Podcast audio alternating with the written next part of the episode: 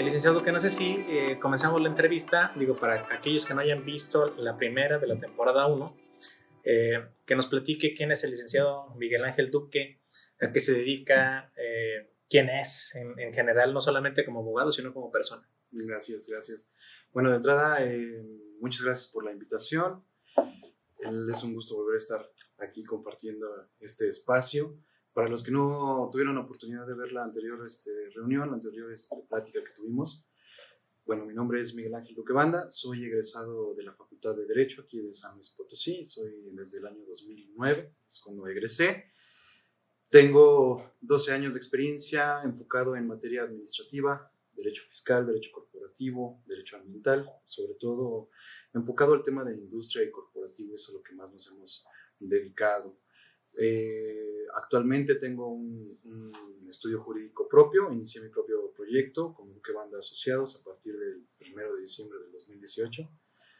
Y bueno, actualmente nos enfocamos mucho a temas eh, sobre todo administrativos. Yo les comento a, algunos clientes o conocidos que en, en, mi área de derecho como que me sale lo anarquista un poco, porque en realidad el área que manejo es totalmente pelearnos contra el Estado. Cualquier tipo de autoridad, ya sea municipio, Estado, federación, dígase Hacienda, dígase el Instituto Mexicano de Seguro Social, digo, no vayan a auditar, pero, pero el área que manejo, la materia, va enfocada a eso. En realidad nosotros atacamos lo que es la, legalidad de la, de la actuación en la administración pública, en cualquiera de los tres ámbitos. Es a lo que nosotros estamos enfocados. Entonces, aquí es un abogado anarquista por, por, por esencia. un poco. y, y, eso, y eso también ahorita está bien, fíjese, licenciado Duque, que ahorita platicamos, eh, digo, ahorita por lo que nos comenta a partir del despacho, eh, ya está también empezando, digo, ahorita hablaremos un tema de, de abogacía, pero también muy de la mano con, con, los pilares como tal de la tribu, que no de ellos, además del activismo social, es el emprendimiento. Entonces, aquí por lo que nos comenta ya con, con su despacho, eh, propio ya de Duque Banda y asociados a partir del 1 de diciembre de 2018, o sea, ya van poquito más de dos años, o sea, el segundo aniversario ya. Acaba de, acaba de pasar, obviamente por temas de, de, la contingencia no pudimos celebrar ni, ni hacer algo presencial como tal. Sí, eh, yo me, me, especialicé en un despacho fiscal aquí en San Luis Potosí, de los, de los que tienen ya muchos, muchos años. Estuve ahí cuatro años como asociado. A partir de ahí inicié un proyecto con otros colegas y bueno, por cuestiones este, personales yo me separé del proyecto y es que ya... haciendo un, un, vamos, un, reto propio.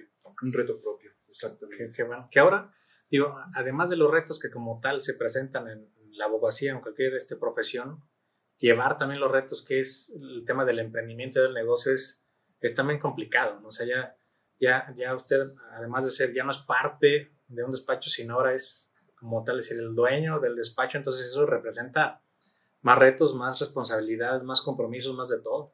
Sí, efectivamente, como trabajador, eh, cuando uno empieza en el tema de, postular como abogado, pues te limitas a, revisar un asunto, llevarlo y dar el resultado sobre el asunto como tal.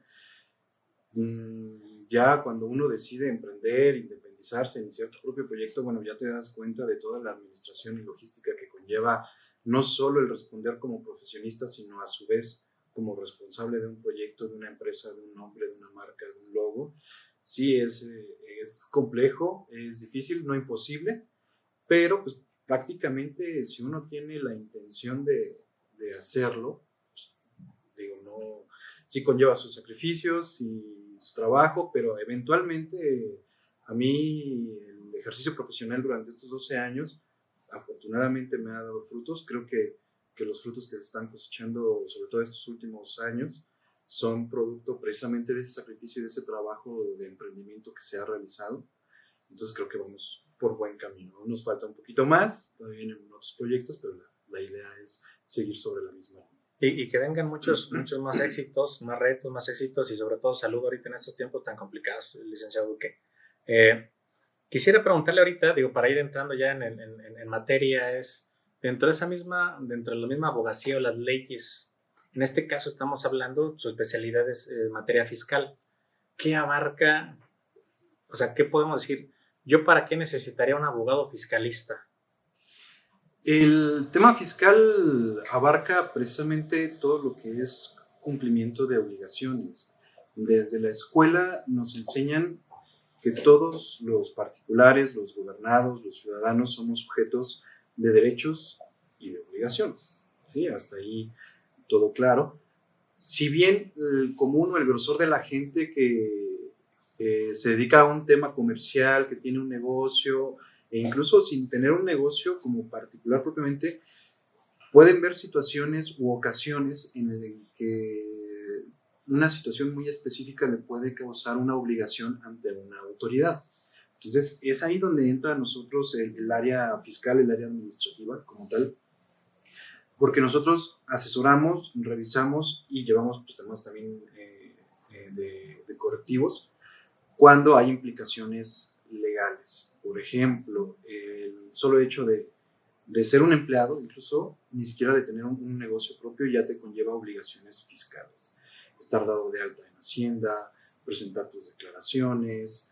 Si ya tienes un negocio propio vas a tener trabajadores, bueno, entonces tienes obligación de darles seguridad social, eso conlleva otro tipo de obligaciones en materia fiscal, tienes que pagar aportaciones de seguridad social para que tus trabajadores puedan tener derecho al tema de, del acceso al seguro social, al tema de Infonavit, eso por el tema federal, al menos en el tema de impuestos, indistintamente de ya lo, lo que todo el mundo escucha del impuesto sobre la renta, del impuesto sobre valor agregado, antes del impuesto empresarial de tasa única, eso en el tema federal, pero entonces ya también empezamos a meternos en un verdadero rollo de, de obligaciones legales, cuando son, por ejemplo, empresarios o pequeño, mediano, micro, etcétera, de, de, la, de la medida que sea. De la billetera que tenga.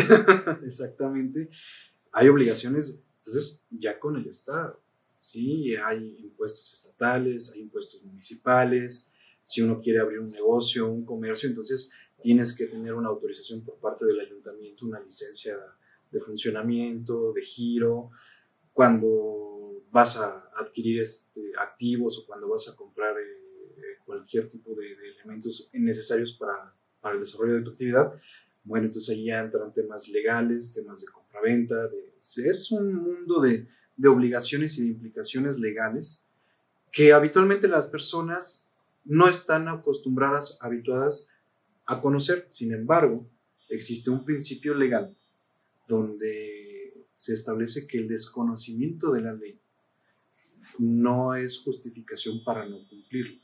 Entonces, el solo hecho de uno manifestar es que yo no sabía, ya es un tema donde te puede atraer múltiples obligaciones incluso problemáticas con el Estado, ya sea con, dependiendo del acto, el tipo de obligaciones o consecuencias legales que puedes llegar a tener desde abrir un puesto de tacos y tener permisos de salubridad, tener permiso del municipio para establecerte en una esquina, hasta establecerte comercialmente en, en un local a vender servicios, a elaborar productos, autorizaciones, etcétera. Un sinfín de situaciones que efectivamente la, la gente no está habituada a prever y que ya cuando están en el desarrollo de su actividad es cuando se van topando de uno en uno con todos esos topes, con todas esas trabas, y bueno, tienen que ir sacando poco a poco. Entonces, precisamente, nosotros lo que tratamos de hacer es mucho el tema preventivo. Estamos acostumbrados nada más a temas de correctivos, ya cuando se nos viene una bronca encima es cuando recurrimos al abogado, es cuando recurrimos al contador. ¿sí? Sin embargo, la abogacía, el tema incluso de contabilidad, debe de llevar una prevención como cuando construimos una casa. Vas con un arquitecto, vas con un topógrafo. Digo, se tiene que echar desde raíz, tienes que llevar cierto acompañamiento y asesoría para que no tengas implicaciones legales que puedan afectar tu patrimonio. Y eso por el tema comercial, o de empleadores, o de empleados, o de prestadores de servicios, de emprendedores, de lo que sea.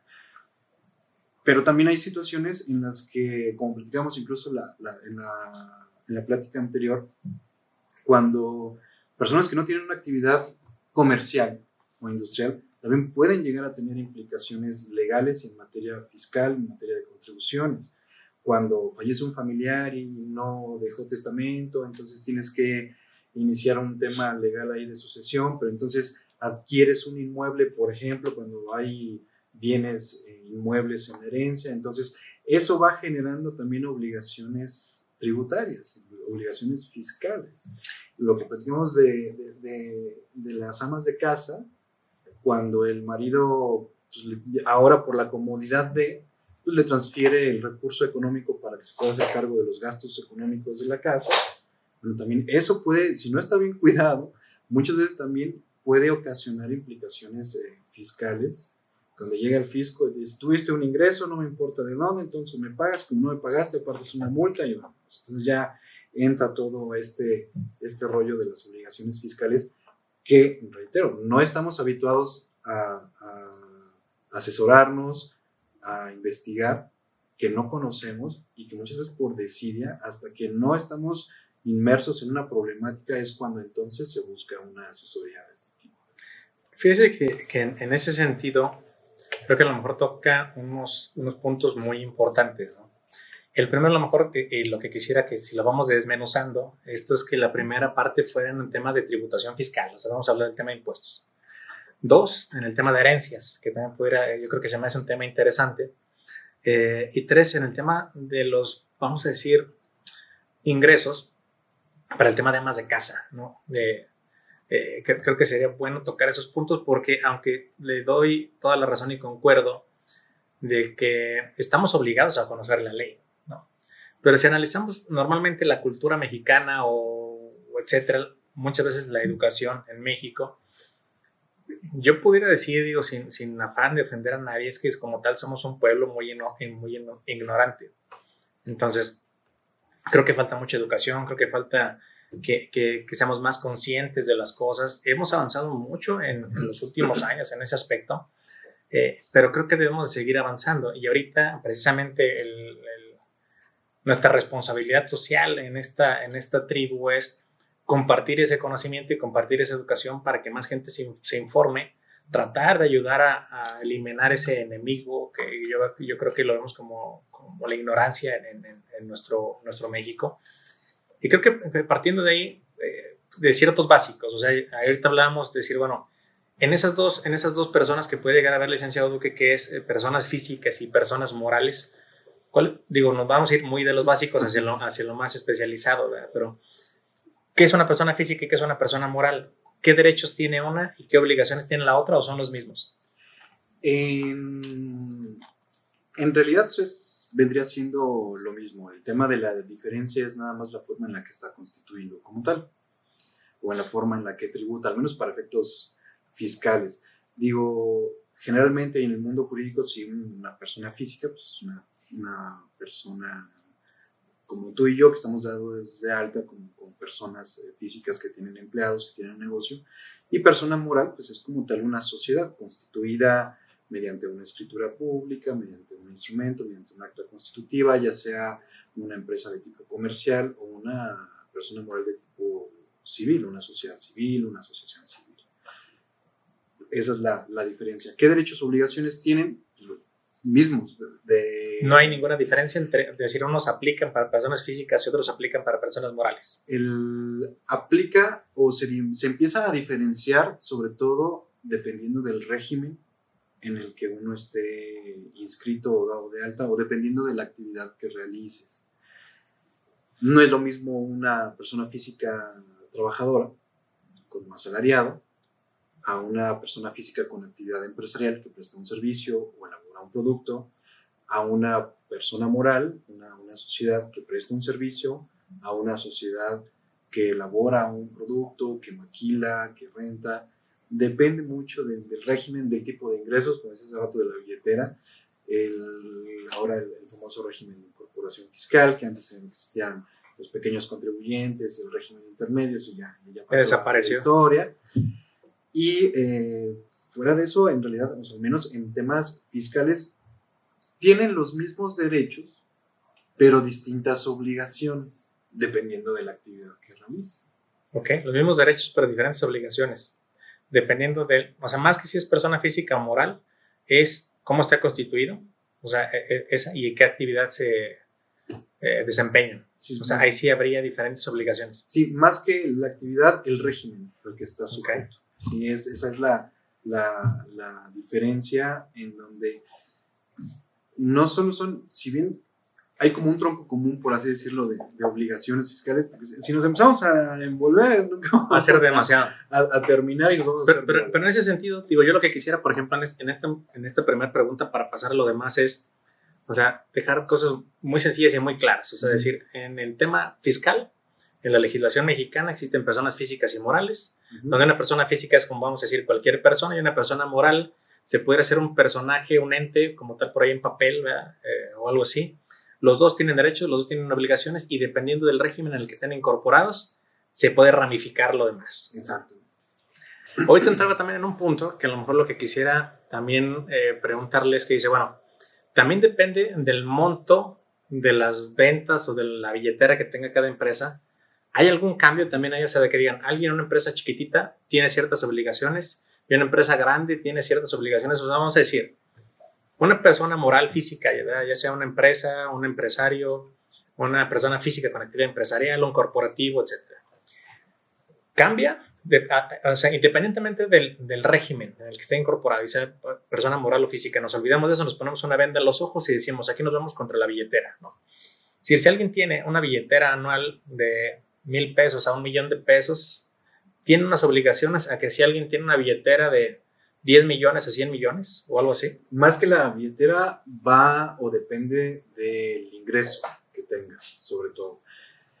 El grueso de la población o, vamos, el, obligaciones y derechos, ¿no? personas físicas, personas morales. Todos tenemos los mismos derechos y entre, dentro de las obligaciones estamos obligados a estar dados de alta Hacienda, a estar este, declarando, a estar presentando nuestras declaraciones mensuales, provisionales y, y anuales. Ahí cuando dice todos, son todos, o sea, el 100% de la población mayor de edad o con alguna actividad, todos deberían estarlo haciendo.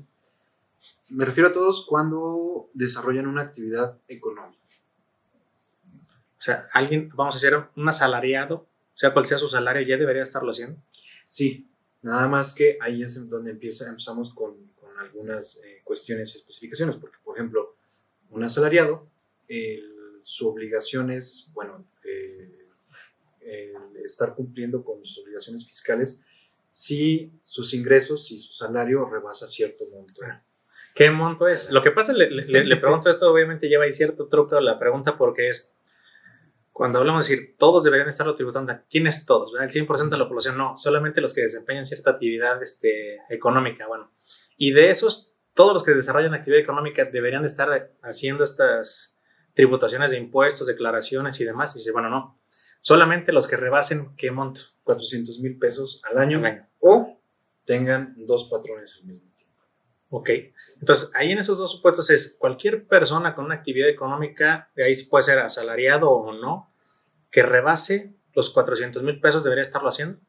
Más bien, bueno, si es asalariado, Trabajador, cualquier trabajador que rebase su ingreso anual, que rebase los 400 mil pesos al año, en automático él tiene que estar presentando sus declaraciones. él por sí mismo, no, no la empresa, no, No el empresa. empleador, no la compañía. Exactamente. Si es menor, entonces es el empleador el que El que tiene, la que estar haciendo las de declaraciones por el, alta, por el empleado. sus intenciones y todo lo que tiene Ok. que hacer. Y en el otro era si tiene dos, dos patrones. Dos o más que pudiera ser, o sea, yo trabajo, no sé, en un horario de lunes a viernes en una oficina y en las noches O los fines de semana. o fines de semana tengo otro, tra- otro trabajo, otro empleo. Exactamente. Ahí, no- independientemente del, del límite de los 400 o del monto de los 400 mil pesos, si en dos trabajos ganara 100 mil pesos en el año, debería estar haciendo declaraciones él mismo. Exactamente. Ah, ok. Sí, se da mucho, y no creas, incluso dentro del gremio de, de- del abogado, mm, yo he sabido de, de funcionarios públicos, de jueces, de, de ciertos niveles que son empleados del, del Poder Judicial, que son abogados, cuyos ingresos rebasan ese monto al año y no están al día de sus obligaciones fiscales porque no saben que tienen que ¿Cómo? cumplir con esas obligaciones fiscales. O sea, ya a nivel que juzgado, magistrado, no saben que lo tienen que cumplir. secretarios, proyectistas. Una vez me tocó alguna Pero vez. ¿cómo, cómo es eso posible? alguna vez, es que dentro del mismo, desafortunadamente. es como decir que es un, es un cirujano que no conoce una jeringa, ¿no? Exactamente. Pero se da, sobre todo por el tema que platicabas a- ahorita de, del. Yo lo veo como un tema cultural. ¿sí? Eh, me llegó a tocar hace ya muchos años. ¿Como cuántos, digo, para ser más precisos? como el año pasado. Como el año pasado, no, como hace unos, yo creo que todavía hace unos 8 o 9 años, un, conocido, una abogada, que trabajaba en un despacho, eh, un día me habló muy asustada porque estaban allá afuera unos funcionarios del Seguro Social cobrando de dónde? ¿De su casa? Del despacho, ah, en el que trabajaban, diciéndoles que les tenían que pagar cuotas de aportaciones de, trabajadores que tenían dos de alta y que si no les pagaban los iban a embargar. Ella no sabía que el seguro tenía facultades para realizar un procedimiento que se llama procedimiento económico coactivo, el tema fiscal, donde las autoridades fiscales pueden requerirte de pago y si tú no cumples con esa obligación en ese momento, ellos tienen la facultad de cobrarte, de embargarte, de sustraer bienes para garantizar o cubrir el monto de la deuda. Y en ese caso, o sea, embargaron a la abogada. Así le sí, sacaron las computadoras que tenían ahí. Pero lo que voy es que ellos mismos como abogados no sabían que el Seguro Social tenía ese tipo de facultades. Ese. Sí, al final del día, el, el, el IMSS tiene facultades tanto de seguridad social como de ente fiscalizador. Entonces, cuenta con las mismas facultades que el sistema de administración tributaria.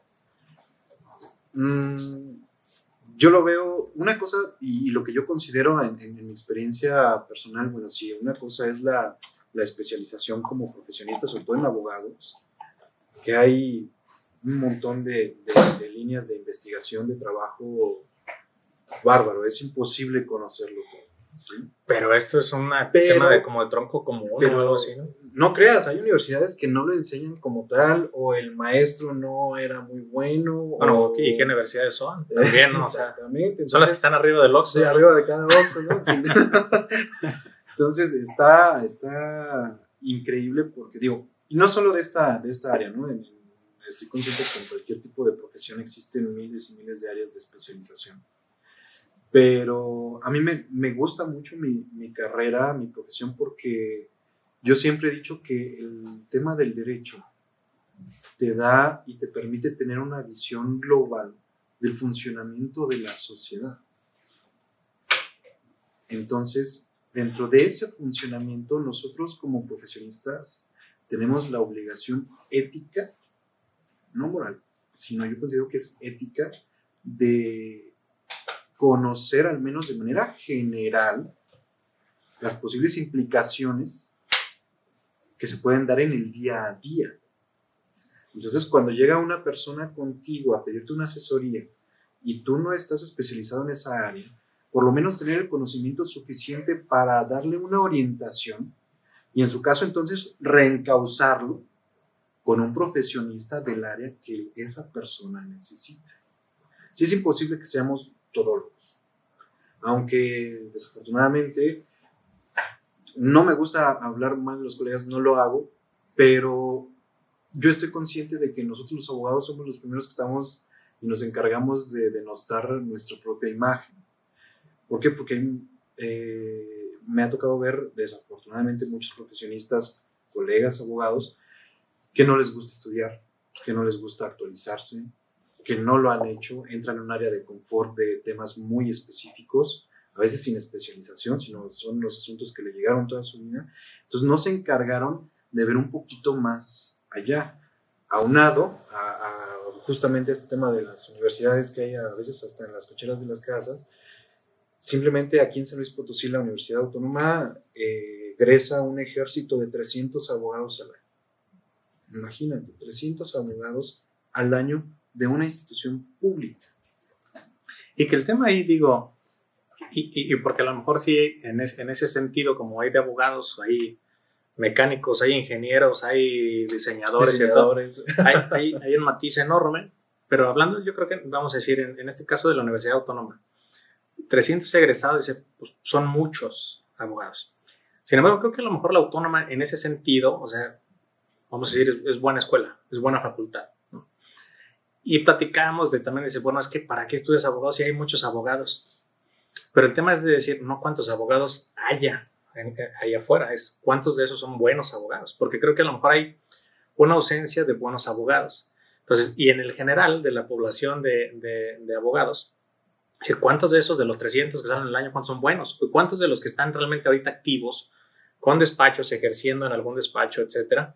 ¿Cuántos de ellos realmente tienen, una, o sea, tienen eh, competencias, tienen especialización, tienen este, experiencia, tienen ética, tienen etcétera para cumplir, pues vamos, esos, eh, esos requisitos eh, esenciales para ser un buen abogado? Entonces, creo que ahí es donde está el tema. No es que sean muchos, es pues que haya muchos, pero más bien cuántos de esos que egresan, cuántos son buenos y cuántos de los que ejercen actualmente son buenos. Porque, y muchas veces creo, que lo hemos hecho a, nivel, lo a veces de, broma, pero lo digo ahí la, la, facultad ahí de los plátanos, ¿no? Porque más que de derecho salen bien chuecos ahí en la, en la, facultad.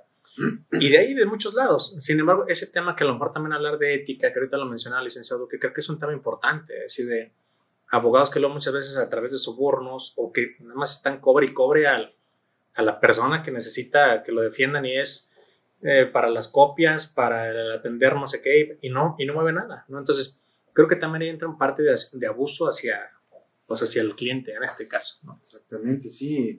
El, una mala asesoría o una falta de expertise sí puede llevar al mismo cliente, a la persona que busca la asesoría, a situaciones o problemas todavía más grandes de los que ya podía haber tenido. Entonces, sí, por eso te, comento que yo considero que, al menos en nuestra profesión, sí existe y debe de existir ese, esa obligación ética de saber qué hago, qué puedo hacer y hasta dónde lo puedo hacer. Pero además, también estoy obligado a conocer de manera general el tema que puede implicar una obligación o una consecuencia para la persona que me está solicitando esa asesoría. Y ahí fíjese que a lo mejor yo le quisiera hacer una pregunta antes de pasar al tema del segundo punto, vamos a decirlo, de las herencias, ¿no? Pero es para toda esta gente, ya sean físicas, morales, el régimen, los montos y demás, vamos a decir, ya caen en el supuesto que sí tienen que estar tributando y pagando sus impuestos, el seguro social, al SAT, a Infonavit, a finanzas. ¿Qué pasa si no los pago? O sea, si no voy a pagar nada, ¿por qué? Porque no quiero, porque no puedo, por lo que sea. ¿Qué pasa en ese caso? o si hay algunos supuestos, pero decir en general, un, caso general, es decir, si no pago, ¿qué, ¿qué, implicaciones tiene no pagar? Va desde el, solo depende mucho, porque es o no pago o ni siquiera cumplo con mi obligación de estar dado de ¿Cuáles serían ahí los dos? O sea, ¿qué pasa en uno y qué pasa en el otro? ¿Cuál sería, qué pasa en uno, y qué pasa en otro? Si estoy dado de alta, pero no pago mis impuestos, entonces ya entra un tema de adeudos, de sanciones, de multas, que pueden desencadenar incluso una responsabilidad penal, ya como un delito fiscal por defraudación, por evasión. ¿Y qué pasa ahí? Entonces ahí ya estoy sujeto ya no solo a una consecuencia o implicación patrimonial, sino ya es donde entonces entra en juego la libertad de la persona. Em, en ese sentido, licenciado, que vamos a, o sea, para, para, hacerlo muy claro para toda la gente que nos escuche y nos vea, porque nosotros vemos eh, en la población que nos ve y la población que nos escucha es bien amplia, o sea, en este sentido que pudiera parecer un tema específico de compliance legal, realmente hay mucha gente, de muchas edades, de muchas profesiones que nos escuchan, entonces, siendo muy claros es, gente que tuviera que estar pagando sus impuestos dado de alta y que no los paga, o sea, en ese sentido es, pudieran ir a la cárcel, además de que les embarguen lo poco o mucho que tengan. Exactamente, sí, sí se puede. Me ha tocado ver, eh, eh, por ejemplo, volvemos al tema del desconocimiento de la ley o de la responsabilidad del profesionista. No es denostar, digo, lo, lo mismo de como abogados, hay, de los, todos los abogados que hay, cuántos son buenos, cuántos saben qué, qué tienen que hacer, sí me ha tocado ver eh, contadores, digo, el, el mundo del, contador también a veces es complicado porque su servicio, como no es tangible, muchas veces es denostado y malbaratado por el mismo contribuyente. ¿Sí? Eso, al, menos en el grosor del tema de, la contabilidad o de, contadores que se enfocan a temas de contabilidad eh, de particulares, ¿no? digas empresa o persona, persona física. Pero sí me ha tocado ver también donde por una sobrecarga de trabajo, por un descuido, por eh, tal o cual circunstancia, donde no hay un correcto seguimiento y cumplimiento del contribuyente en cuanto a sus obligaciones de presentar sus declaraciones y pagar sus impuestos, ¿Qué hace el contribuyente? Pues se confía en su contador, que está al día, que está de alta, que está cumpliendo, pero resulta ser que, por ejemplo, tuvieron que presentar una declaración anual del 2016, vamos a, a ponerle una fecha el ejemplo, y no la presentó. No presentó su declaración anual, entonces no pagó sus impuestos del año 2016. Entonces el contador empezó a tener ciertas situaciones donde ya no cumplió con esa obligación del contribuyente, pasó más de un año sin que presentara esa declaración. Y entonces le llega una auditoría fiscal al contribuyente, una revisión. Llevan la auditoría, la revisión eh, deficientemente, desemboca en un, en un, crédito fiscal, en una obligación de pago donde, bueno, incumpliste con tus obligaciones de pago de impuestos, me debes tanto y aparte te van tanto de multa, y etcétera, etcétera. Siguió sin cumplir el contribuyente y entonces se encuadró en un supuesto donde es equiparable a un delito fiscal el no presentar tu declaración definitiva por más de 12 meses de un ejercicio. Entonces, ¿qué sucedió? Como él no presentó esa obligación de ese ejercicio y pasó el tiempo, ahora se ubicó en un supuesto de delito fiscal. Por evasión. De defraudación. Defraudación. Y aparte, el procedimiento de auditoría tampoco se llevó bien.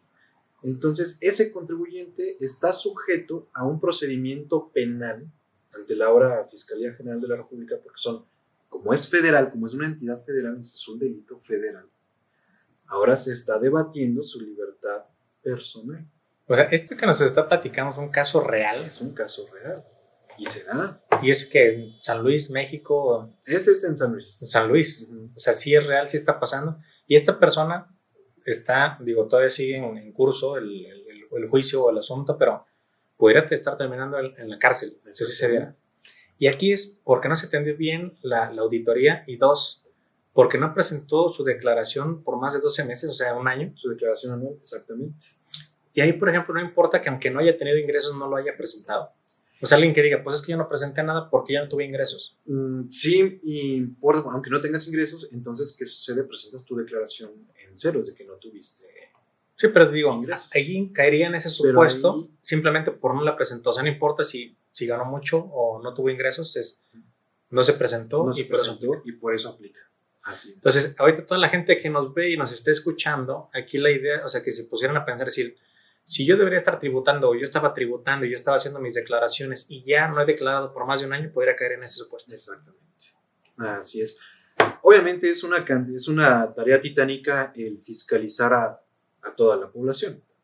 Pero digo, pero en una de esas llegan. Pues, las autoridades fiscales tienen sus mecanismos para de dónde se encienden los focos rojos. Yo considero que, el, creo que también lo platicábamos en aquella ocasión, que el Servicio de Administración Tributaria en nuestro país es, si no es que la más, de las autoridades con más información y más cruce de información que tiene nuestro país, a diferencia de cualquier otra autoridad. Entonces, se ha desarrollado un sistema tecnológico que tiene como herramienta el sistema de administración tributaria impresionante para detectar precisamente dónde están los focos rojos, detectar los contribuyentes que no están cumpliendo con sus obligaciones o donde hay movimientos inusuales, tanto de, declaraciones indebidas, de ingresos que no están muy claros de dónde provienen. Y bueno, precisamente eso lo hemos estado viendo sobre todo en los últimos 10, 12, 15 años, cómo se ha venido, cómo ha venido evolucionando toda esa herramienta y todos esos elementos que se le han dado a las autoridades fiscales para poder fiscalizar a la población. Entonces, sí, para los que nos están viendo, si son profesionistas, si, si son independientes, por más o por menos ingresos que tengan, la idea no es solo como agarrar el, comprobante o las facturas y dárselas al contador y toste bolas, ¿no? Sino como cualquier otro servicio, oye, ¿qué se está haciendo? ¿Qué se está presentando? Dame información, cómo vamos, cuál es nuestro estatus, eh, qué más hay que hacer, eh, etc. Así es, un acompañamiento y es una responsabilidad legal del contribuyente, porque por más que uno diga o le digas al juez, es que yo se lo di a mi contador, el juez te va a decir sí, pero la obligación es tuya, lo de tu contador.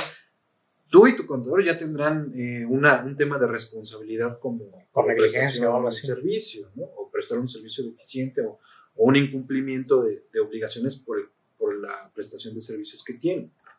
Pero la obligación de tributar, de presentar tus declaraciones, de pagar impuestos, es tuya como contribuyente. No la puedes delegar y no se puede justificar en el hecho de que es que yo no sabía o yo le dije, yo pensé que lo había hecho. ¿Allí hay alguna, alguna herramienta, portal o algo donde el Estado, o sea, para las personas que también a lo mejor lo estén escuchando, digan, pues yo estoy en estos supuestos de los que están hablando y no sé si mi contador realmente sea bueno o sea malo, porque yo realmente lo que hago es le llevo las facturas y me desentiendo, ¿no?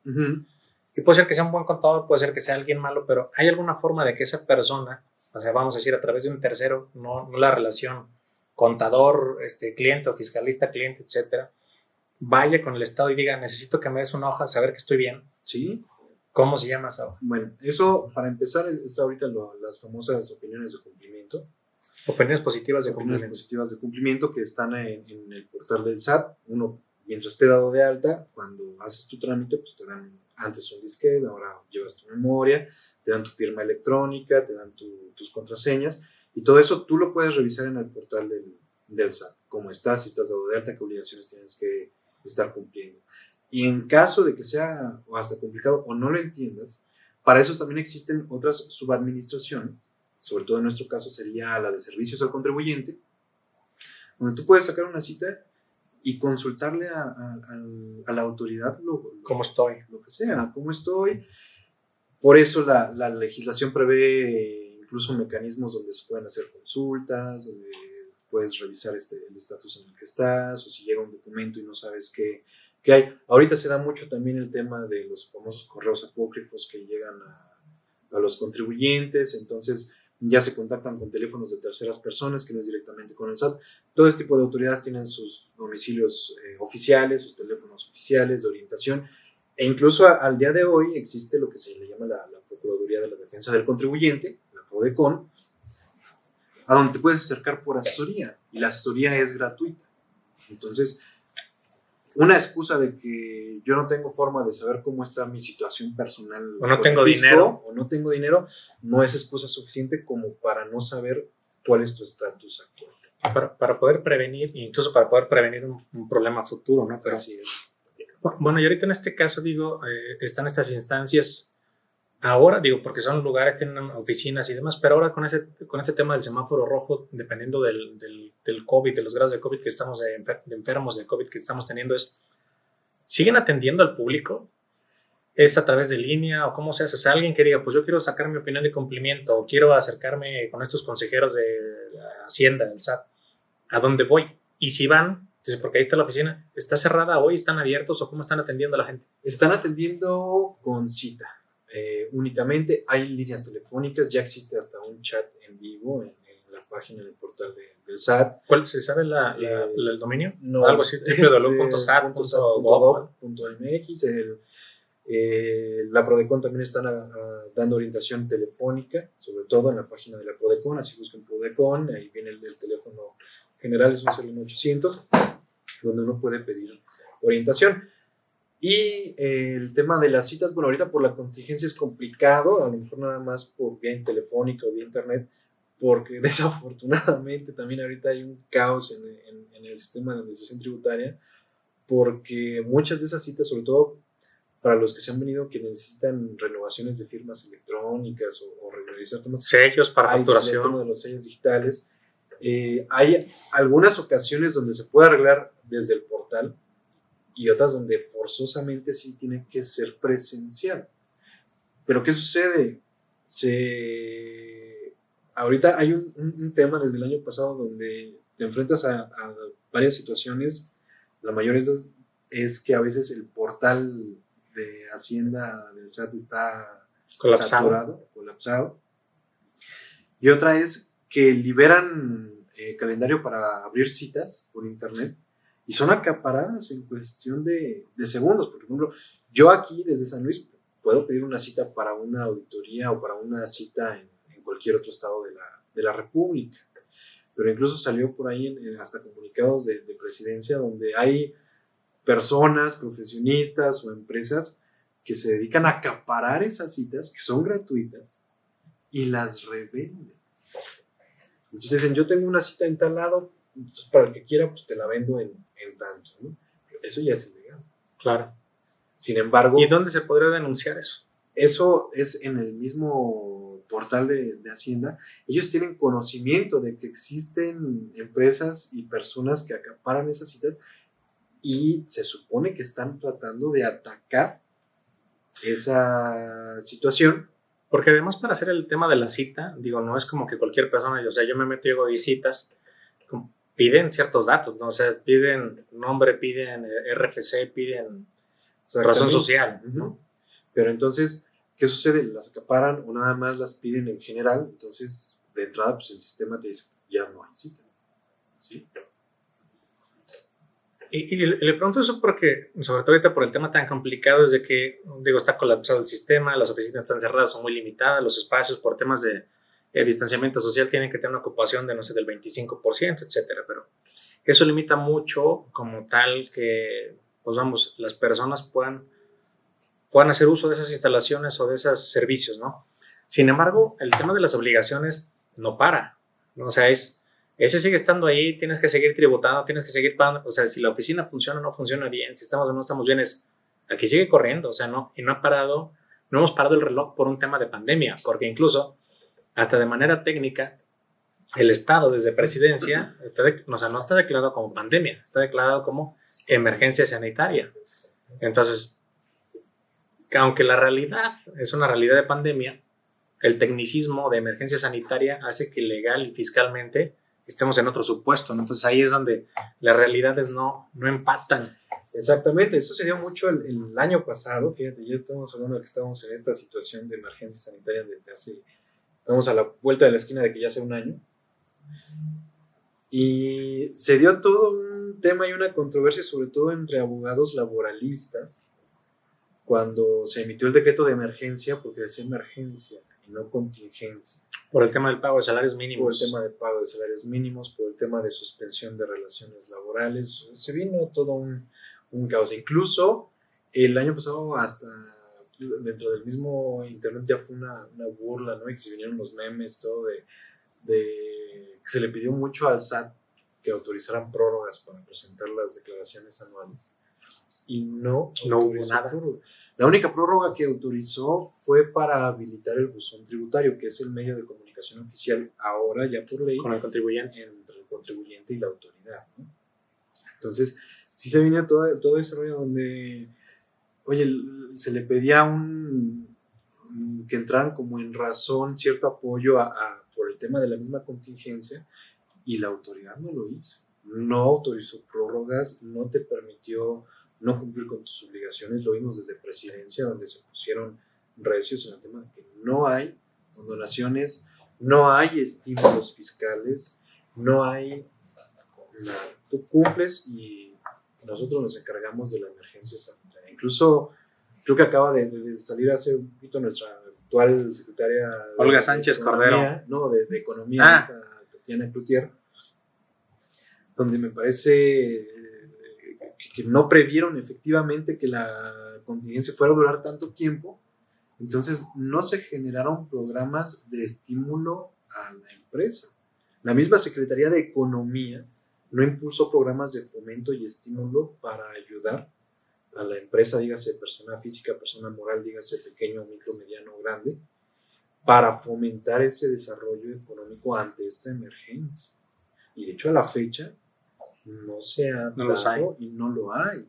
Creo que mejor el, el, por lo menos el Instituto Mexicano del Seguro Social en materia de patrones habilitó y permitió ciertas facilidades administrativas para el cumplimiento de obligaciones, para los trabajadores que resultaban positivos a, a COVID, entonces realizar el trámite en línea, pero hasta ahí en realidad no hay ningún tipo de estímulo económico con toda esta situación de emergencia efectivamente otorgada por el Estado.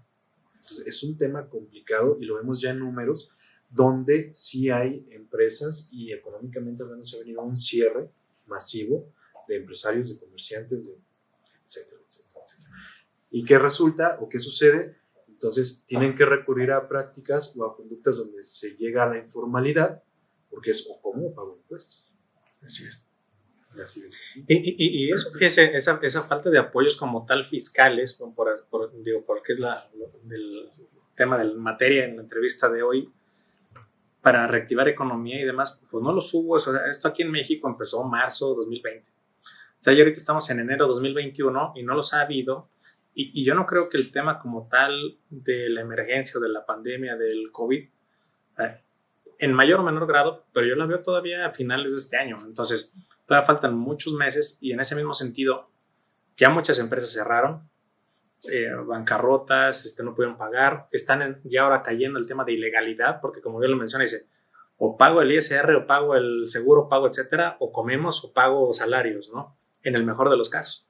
Pero muchas otras cerrando, cerrando, cerrando. Y ya muchas cerraron. Y otras que alcanzaron a salvarse medias golpeadas del año pasado, ahorita con este repunte que estamos viviendo, ahorita el arranque de año por toda la gente que muy inconscientemente salió en las eh, fiestas decembrinas, pues ahorita lo estamos viendo y yo creo que todavía habrá unos más de aquí a, no sé, a la mitad de este año que sigan cerrando. Y, y eso yo creo que es, fuera de datos económicos o macroeconómicos y demás, faltaría con salir a las calles e ir contando el número de negocios cerrados, la gente que está buscando empleo, etcétera, que yo creo que no, como tal no está tan divulgado. O sea, creo que es, tal el grado de emergencia sanitaria que hay de enfermos, de muertos, de carrozas, de medicinas y demás, que eso abruma y acapara todo, que está dejando en un segundo o tercer plano el tema de desempleos, pero eso en cuanto esto pase, va a saltar al número uno y vamos a decir, este es el recuento de los daños, ¿no? Exactamente. Incluso se ve, sales a la calle y ves una cantidad impresionante de inmuebles en venta, en renta, locales comerciales en renta. Es una situación que ya nos sobrepasó y que al menos en este tema está, se ve cuesta arriba la, la, recuperación y efectivamente, como lo dices, ¿no? no se va a resolver en un mes, dos. Las mismas universidades públicas han manifestado que no van a entrar ni a exponer a a la población estudiantil hasta que no se llegue a un semáforo verde o efectivamente se acaba de controlar esta situación. Entonces se va para largo y están previendo, por lo menos todo este ciclo que termina ahora en agosto, va a seguir siendo en línea. E incluso a los egresados, las graduaciones, los procedimientos, las ceremonias seguirán en línea y muy seguramente el, el ciclo que empieza después de agosto va a continuar de la misma manera. Muy seguramente sí, o sea, yo, yo, yo veo que en el mejor, o sea, yo pienso, yo estimo que en el mejor de los escenarios, hasta como junio, podríamos estarlo haciendo así, yo, yo creo, digo, en un tema más realista, digo, lo optimista es que mediados de año, pero yo creo que en un tema realista nos vamos a ir a fin de año igual, ¿no? Pero hay también, además, porque a lo mejor estamos viendo un enfoque muy corporativo en ese sentido, ¿no? El, la afectación de la pandemia, pero no solamente afecta a pequeñas, eh, medianas empresas y demás. Vamos a hablar de, por ejemplo, eh, fonditas, restaurantitos o restaurantes grandes, eh, gimnasios, centros recreativos, escuelas. O sea, ahorita en el tema de escuelas ya, pues todos todas las personas que están pagando a lo mejor una escuela pública o privada sin recibir a cambio como tal la educación. Y también ahí así decir, pues son las mismas colegiaturas de la escuela y la misma pago en el centro deportivo o en el gimnasio y están cerrados. Entonces, lo único que hay muchas veces es también la gente que está pagando dice, pues ya no pago el gimnasio, y ya no pago el centro deportivo, y ya no pago, etcétera, y eso ocasiona decir, no porque la gente del gimnasio no quiera abrir, sino porque está, no está permitido abrirlo. Entonces, es más cierre de gimnasios, más cierre de restaurantes, más cierre de todo. Y si todavía nos vamos a una escala todavía más abajo, pues la gente que está en el día a día si ya también le prohibieron salir a vender, ya le prohibieron, o sea, no sé, centrales de abastos, este, tiendas y demás, ¿cómo le van a hacer para comer? Entonces, si los muertos no los va a dejar el COVID, pues los va a dejar el hambre, ¿no? Y o que también luego esto trae muchos temas de seguridad.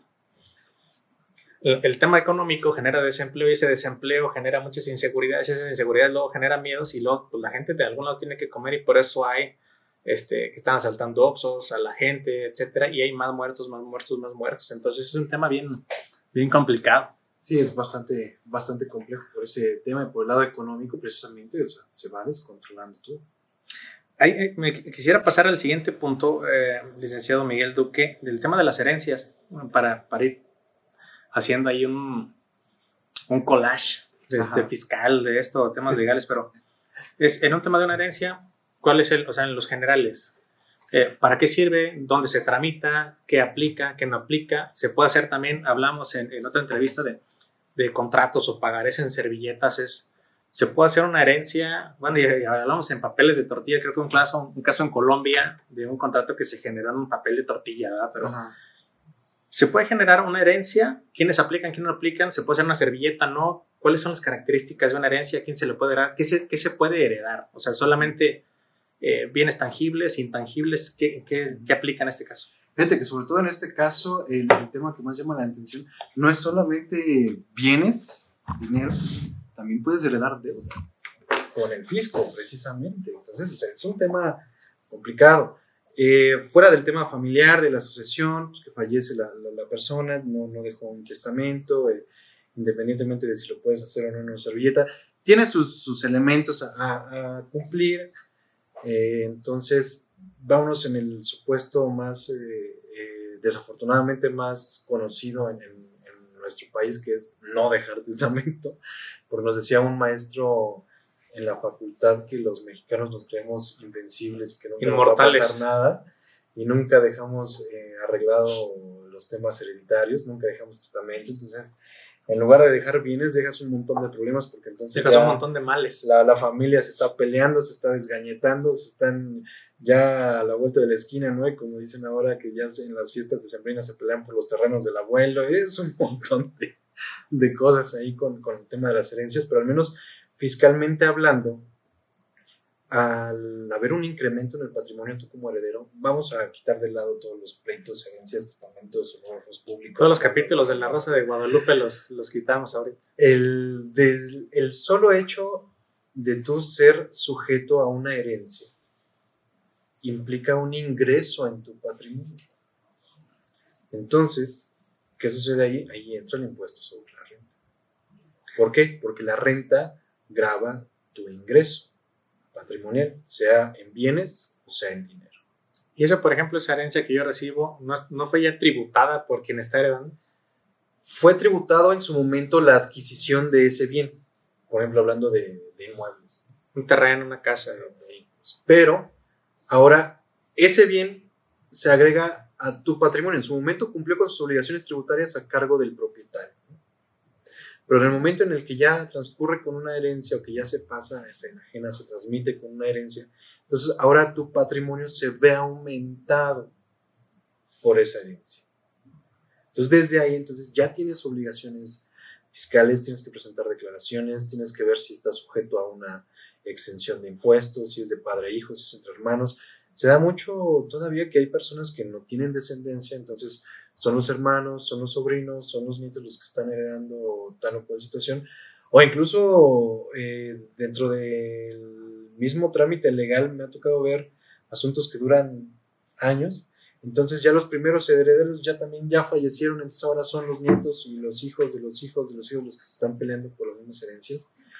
Y es todo un tema fuera de, del, tema sucesorio y de herencia legal. Eh, hay un tema fiscal ahí. Entonces, tiene que cumplirse, tiene que verse bien, se tiene que manejar. Habitualmente se desarrolla o, o vota el tema ya fiscal al momento de que termine el trámite del juicio sucesorio y cuando ya llega a un notario.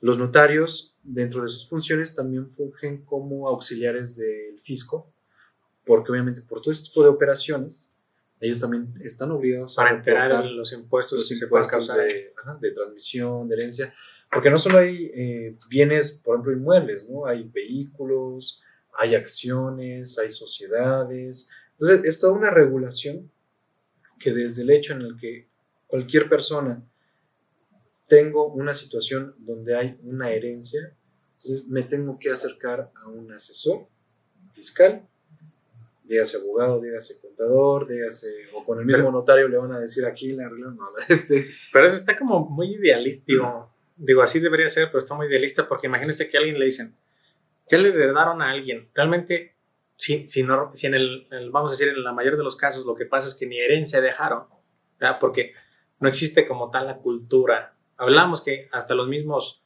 secretarios o juzgados a veces los andan embargando por ese desconocimiento o falta de cultura, pues imagínense la población general tratar de decirles, oigan, les recomendamos que cuando los van a heredar generen su herencia y se acercan a un fiscalista y van a decir, oye, pues me heredaron, no sé si bien me fue tantos pesos, me los voy a gastar en, la asesoría del, del, fiscalista o del notario, ¿no? Entonces, y la otra, y es en el mejor de los casos porque dices, ya está lo que me heredaron, yo pensaría que ya está libre de cualquier cosa y ya me lo puedo gastar o vender y no es así.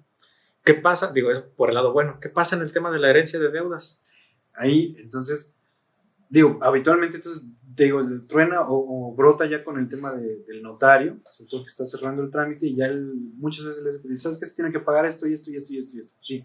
Una cosa es que al momento de la operación se tiene que enterar del impuesto, pero indistintamente de eso, tú también tienes obligación como, como particular, entonces declarar en su momento que tuviste ese ingreso de bienes, de activos, pero hay situaciones donde eh, contribuyentes que se están peleando con el SAT por, adeudos o que tienen deudas, pero y que tienen bienes y que en su momento a lo mejor el SAT todavía no les iba a cobrar o todavía no lo detectaban, pero todavía están en tiempo, al momento de la herencia y de esos movimientos fiscales y de entero del fisco por parte del, notario, del fedatario, entonces ya estás heredando también una deuda la persona encargada o heredero universal o administrador de, la herencia que se le designa o se llama albacea, tiene que revisar en su momento, incluso durante la tramitación del juicio, tanto activos como pasivos.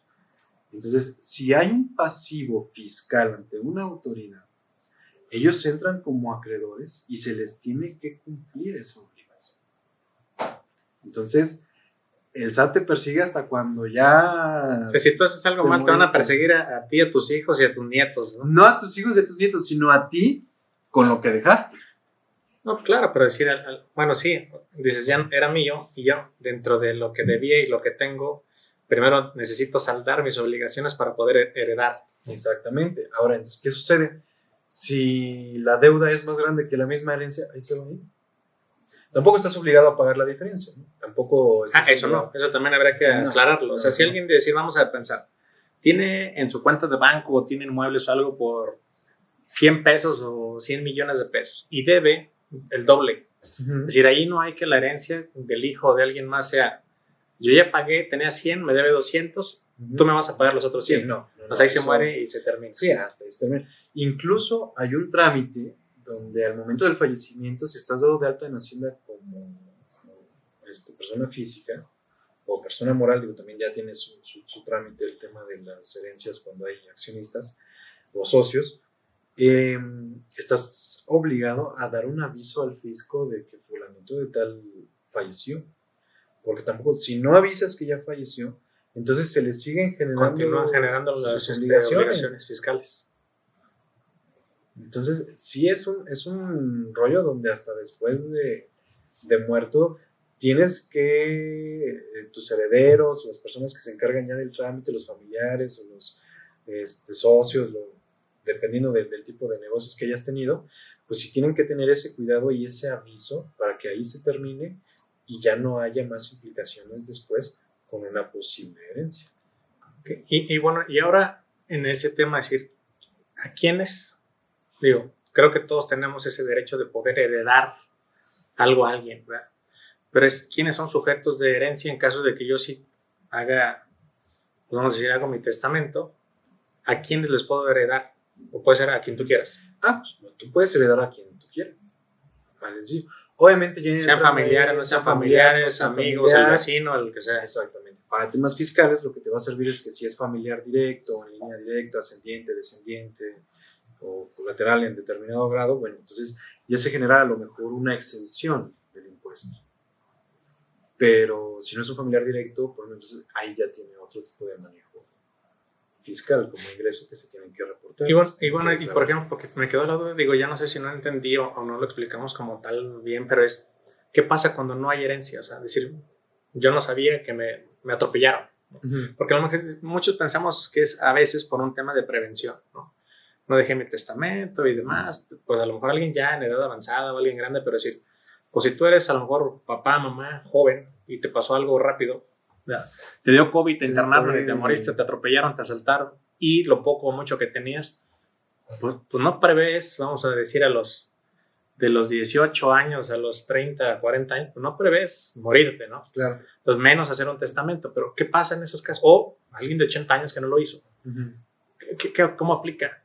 Ah, bueno, ahí se abre el, juicio sucesorio sin testamento, se llama intestado, y es donde te digo que le das, tú le, das cuenta al juez de lo que hay, activos y pasivos. En ese procedimiento, tú estás obligado, una vez que ya se siguen distintas etapas, que son cuatro secciones, que son bla, bla, bla, bla, bla, en una de ellas se, llama inventario y avalúo. Entonces, ese, ese momento es en donde tú le dices al juez, oye, él no dejó testamento, pero dejó bienes, a lo mejor también dejó deudas, dejó hasta un, hasta ahí sale un fulanito que tenía un pagaré por ahí guardado. el fallecimiento. Dice, están estos activos, están estas deudas, se hace un proyecto de partición, se, hace, se, se, evalúan los, los bienes tangibles y intangibles, y ya se determina que si entra, que no entra, esto va para los deudores, no hay deudores, entonces bueno, viene para acá. Pero dentro del mismo procedimiento, pues, obviamente los que tienen derecho o, primera mano, pues es tu cónyuge, la pareja. Apenas iba para el... O sea, el tema de prioridades las concubinas son los que llevan mano y en su defecto los hijos. ¿Y en qué porcentajes? Por ejemplo, vamos a pensar, se muere el, el, el hombre, ¿no? el, el, papá, el abuelo, etc. Y, y no dejó nada ¿Quién ya prueba? Entonces, ya lleva la pareja, la esposa. La pareja, esposa, concubina, lo que sea. ¿Y en qué porcentaje? ¿En el 100% de eso? Pues es en el, habitualmente es en el, en el 100%, es el que tiene. Entonces, por ejemplo, ahí lo lleva esta persona y a los hijos ahí ese. Pero se puede dar el caso en el que uno diga, pues sí, pero eh, es donde entra la, la etapa del proyecto de partición, puede decir, no, pues este, a lo mejor ahí está, hay varios herederos, está la esposa y están los hijos, ¿no? Entonces yo decido quedarme con esto y a los hijos les voy a dar esto. Sí, pero eso vamos a decir si hubiera como un acuerdo, ¿no? pero por, por, ley, ¿qué sería? La esposa 100%. Esposa y después los hijos. Y el 100%, o sea, si ya la esposa quisiera a ella, vamos a decir legalmente, darle algo a los hijos, procede. Si dice, no, no te doy nada, no procede, o sea, legalmente no. Entonces, primero la esposa, después los hijos, no hay esposa, no hay hijos, te vas a los ascendientes. Arriba y a los lados. Arriba y a los lados, y ya es como te vas. Ok. Ahí, ahí en ese sentido, a lo mejor la pregunta está medio rara, dice, pero se puede, se puede dar a quien sea. Hay mucha gente que ya hoy, y es el más, o sea, hay un incremento ahora en estos días de gente que adora a sus mascotas, ¿verdad? todos los pet lovers. Alguien pudiera decir, yo le voy a heredar lo que yo tengo, lo que sea, al perro, al gato, al cotorro. Mm, no, incluso este, la película de hace muchos años de los aristócratas. y, a lo mejor, y, a lo mejor, no así de, decir, ya tengo un perro millonario, ¿no? Pero decir, obviamente a lo mejor él, hay quien tiene mucha, mucho amor hacia la mascota, pero dice, yo pongo una albacea para que si yo me muero, cuiden a... Eso hay, ¿no? Ese es un caso real. Eh, yo lo he escuchado y lo que yo tengo entendido es que tal, las mascotas no entran como sujetos de, de derechos y obligaciones, sino como bienes muebles. Son propiedad de, no le puedes heredar. No, porque, o sea, digo, entiendo en ese sentido, de, vamos a decir que fiscalmente, y ya lo que le daste, cómo va a tributar el perro este, tus obligaciones, pero yo voy hacia ese lado, decir, de que hay mucha gente que los quiere tanto, decir, ¿qué pueden hacer esas personas por cuidar al, al perro, al gatito y demás, que, que, llevan años con ellos, y decir, oye, me voy a morir yo, pero no quiero que a mi perro le pase esto, o sea, ¿qué hacen ahí? se genera una albacea y se le dice, yo te voy a dar tanto para que tú lo cuides o lo alimentes o algo. A lo mejor sí se podría, sabes que esto es para eh, designar en el testamento que él va a ser el encargado de tales bienes, tal propiedad, de, los, de las mascotas y designar a lo mejor. Y le dejo tanto para que lo cuide, algo así. Sí, sí, sí. Sí, ¿no? Sí, a lo mejor ahí sí. No me ha tocado verlo, pero sobre todo sí, sí, tienes razón, en los últimos años hay muchas personas que ya tienen los, los perrijos, ¿no? Exacto, por los perrijos, entonces están tan, tan preocupados por eso que, que, es una angustia, de verdad, a lo mejor no porque a lo mejor yo o, nosotros no estemos en ese supuesto, pero hay quienes así. Entonces, pues también nos puede estar viendo alguien y diga, yo, ¿qué voy a hacer si yo me muero de COVID con, con mi perrijo? ¿no? Entonces, es, es, algo, es algo, está interesante. Y Aquí hay otra cosa que, que, también quisiera preguntarle también en materia fiscal, que luego hablamos en temas de leyes de la presunción de inocencia, y es algo que también ya antes habíamos tocado así de manera breve, pero quisiera que lo desarrolláramos un poquito más. Es, todos, todos partimos de esa presunción de inocencia, o sea, tenemos que llevar un debido proceso para saber si ya somos culpables o no de ciertas cosas, hacernos responsables de... Pero en materia administrativa no aplica. o sea, el SAT, el Seguro Social o cualquiera puede llegar y decir, oye, me debes tanto y me tienes que pagar tanto, y así es. Y, y todos parten del supuesto que ya eres culpable, ¿no? O digo, así más o menos así lo entiendo. Y ya para demostrar que no eres culpable, se tiene que presentar el juicio, ¿no? Pero ya de entrada, ¿cómo aplica esa presunción de inocencia en temas administrativos? ¿O, cómo está esa premisa de ya eres culpable hasta que me demuestres lo contrario? fíjate que eh, sí hay una serie de, de, criterios de presunción de inocencia en materia fiscal, sobre todo en el tema sancionatorio, porque al final del día el tema sancionatorio en materia administrativa va muy de la mano con el tema penal, que es donde se ve mucho ese principio de la presunción de inocencia. ¿no? tiene que cumplir con ciertos requisitos, o sea, el, derecho sancionatorio administrativo tiene también su origen o su base en el derecho punitivo, en el derecho penal, porque eh, el tema de, sanciones debe de cumplir con esa tipicidad que se, que se conoce mucho en el derecho penal. Incluso me, llegó me ha llegado a tocar eh, funcionarios en juicio me tocó una vez un juicio de responsabilidad administrativa de un servidor público, donde dentro de los argumentos de la demanda manejábamos que era indebida e ilegal la sanción del servidor público porque la autoridad había incurrido en un tema de atipicidad, es decir, no había encuadrado de forma correcta la conducta infractora, ¿no? que, o en, el derecho penal lo que se conocería como un delito. Y al momento de que me contestan la demanda, el encargado de la defensa de la autoridad cuando comparece en el juicio manifestó ahí, dijo, el abogado del particular incurre en un desconocimiento y confusión de la ley porque habla de, tipicidad y atipicidad y eso es derecho penal allí. Volvemos al tema del, del principio. Tienes una ética y una responsabilidad moral como profesionista ya, de, ya no ni siquiera de conocer de manera general todas las implicaciones, sino la obligación de conocer tu área. Estás a cargo de la defensa de un órgano de la administración pública, de un órgano que impone sanciones a servidores públicos, y tú mismo no conoces la naturaleza y la doctrina del derecho sancionador. Ya estás... Eh, Partiendo de una mala Grave. Y lo más curioso, este, lo que me dio mucha risa, dije, ah, al momento de la sentencia, efectivamente, uno de los argumentos de fue no existe tipicidad entre la conducta establecida por la autoridad y el particular. Entonces, ah, y, es, que ahí también entra luego en esos círculos del conocimiento, donde hasta los abogados dicen no saben que no saben. Exactamente, entonces ya, ya hablamos de, de, otro tipo de situación, los que no saben que no saben, exactamente. Entonces, bueno, el tema de presunción de, de inocencia, entonces se maneja mucho de que pues, todo el mundo somos inocentes hasta que se demuestre lo contrario. En materia administrativa hay un principio donde todos, toda, o cual, más bien, toda actuación de la autoridad se presume legal hasta que no se acredite lo contrario. Entonces, desafortunadamente sí, si llega una autoridad fiscal y te dice, te lleva una auditoría y por más bien que la hayas llevado, te dice, yo digo que me debes 10 millones de pesos, tú te tienes que defender contra esos 10 millones de pesos. Aunque no los hayas obtenido, aunque no los hayas generado. Aunque sean totalmente reales. Y reales. Y además está, es un tema delicado porque en México, en nuestro sistema jurídico mexicano en materia fiscal, existe un principio que se llama paga y reclama tiene su locución en latín. Pero, ¿qué significa eso? Te puedes pelear con el fisco, pero tienes que pagar. Tienes que garantizar el monto que te están pidiendo previo a que te demuestres si estás culpable o no. Tú me tienes que garantizar como particular ese adeudo que está diciendo esa autoridad que debes, me la tienes que o me la pagas o la garantizas ante la misma. O la fianzas. Entonces, ¿cómo se garantiza? Pues como cualquier préstamo bancario, ¿no? Confianza, hipoteca, avales, eh, etcétera, etcétera, etcétera.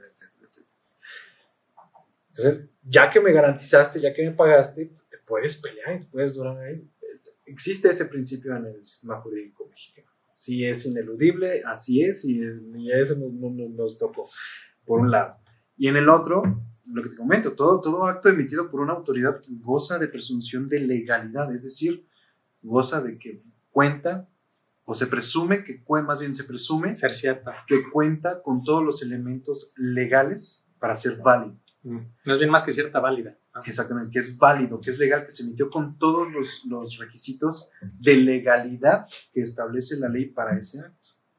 Ya te corresponde a ti particular desvirtuar esa legalidad.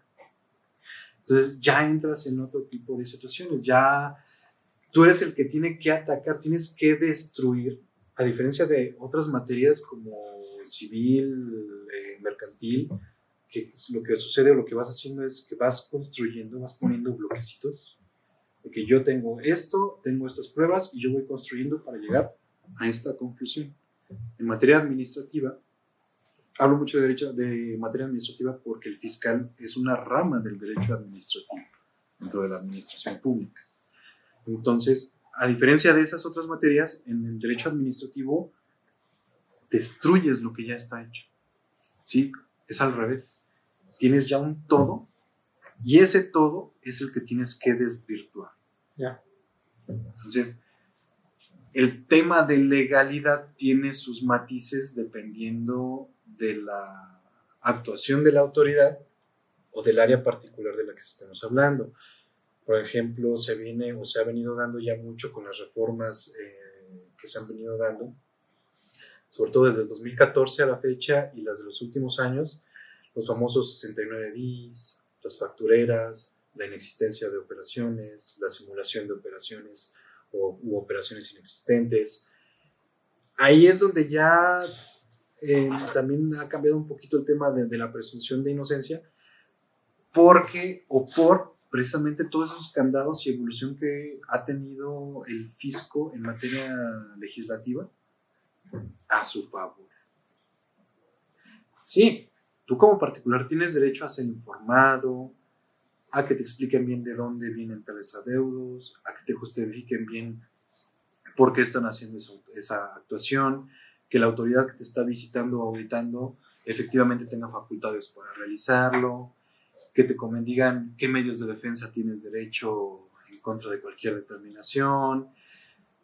Tienes el derecho a que te expliquen con pelos y señales durante la auditoría pues, lo que quieras, te están revisando por qué. Entonces, tienen esa, esa obligación, tienes ese derecho como contribuyente a ser informado en todo momento, tampoco lo pueden hacer de manera arbitraria. Por eso ya tiene muchos años que entonces cuando te llega una auditoría te entregan una carta de derechos del contribuyente, porque existe una ley de, federal de derechos del contribuyente, que no se debe de confundir con la ley federal de derechos, que eso es otra, otra cosa, cosa en materia de contribuciones.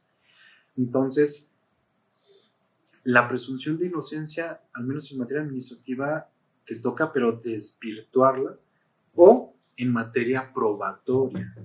Entonces ya depende mucho de la actuación de la autoridad, pues te dice, eh, presentaste deducciones indebidas durante este ejercicio. Ah, bueno, pero ¿por qué son indebidas? Ah, bueno, porque no cumple con los requisitos de deducciones, o porque no cumpliste tener con el activo para prestarte el servicio, porque no cumpliste con tener, eh, eh, porque te estoy decretando que tienes operaciones inexistentes, porque no tienes el activo necesario para prestar o realizar esa operación. Entonces, ya es diferente esa presunción de inocencia. Pero digo, en materia administrativa es partes de este principio, de que la, lo que hace la autoridad se presume que está bien, salvo prueba en contrario. ¿sí? Entonces es donde medio se da un poquito la vuelta. Ya que tienes derecho, con esa presunción de inocencia, dices, la autoridad dice que me notificó. Yo digo que no.